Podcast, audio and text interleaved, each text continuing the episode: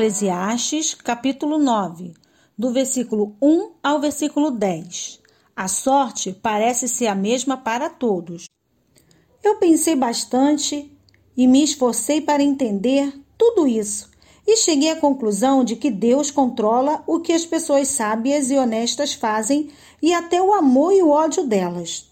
Ninguém sabe nada do que vai acontecer no futuro, mas isso não faz diferença pois a mesma coisa acontece com os honestos e os desonestos, os bons e os maus, os religiosos e não religiosos, os que adoram a Deus e os que não adoram a Deus. A mesma coisa acontece com quem é bom e com quem é pecador, com a pessoa que faz juramentos e com a que não faz. A mesma coisa acontece com todos, e isso é o pior de tudo o que acontece neste mundo. O coração das pessoas está cheio de maldade e de loucura, e de repente elas morrem. Mas enquanto se vive neste mundo, existe alguma esperança, porque é melhor ser um cão vivo do que um leão morto. Sim, os vivos sabem que vão morrer, mas os mortos não sabem nada. Eles não vão receber mais nada e estão completamente esquecidos. Os seus amores, os seus ódios, as suas paixões, tudo isso morreu com eles nunca mais tomarão parte naquilo que acontece nesse mundo. Portanto, vá em frente, coma com prazer a sua comida e beba alegremente o seu vinho, pois Deus já aceitou com prazer o que você faz. Procure sempre parecer feliz e satisfeito. Enquanto você viver neste mundo de ilusões, aproveite a vida com a mulher que você ama. Por isso, é tudo que você vai receber pelos seus trabalhos nessa vida dura que Deus lhe deu. Tudo que você tiver de fazer, faça o melhor que puder, pois no mundo dos mortos não se faz nada, e ali não existe pensamentos, nem conhecimento, nem sabedoria, e é para lá que você vai.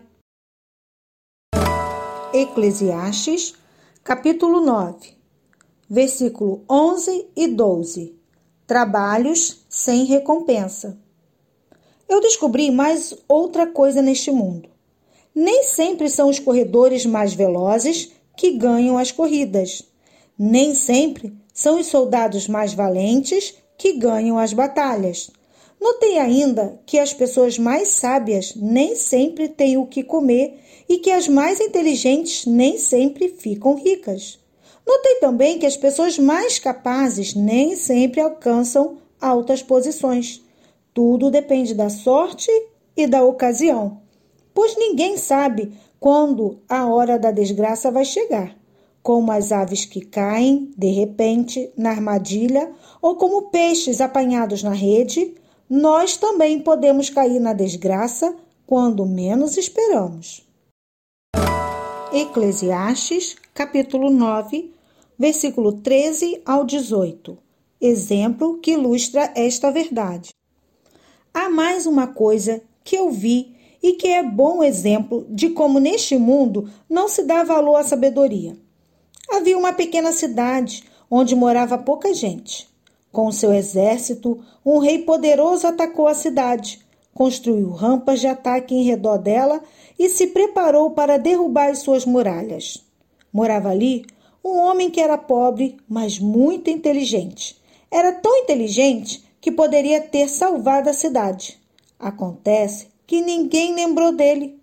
Eu sempre achei que a sabedoria é melhor do que a força, mas ninguém acredita que uma pessoa pobre pode ser sábia e ninguém presta atenção no que ela diz. É melhor ouvir as palavras calmas de uma pessoa sábia do que os gritos de um líder numa reunião de tolos. A sabedoria vale mais do que armas de guerra, mas uma decisão errada pode estragar os melhores planos.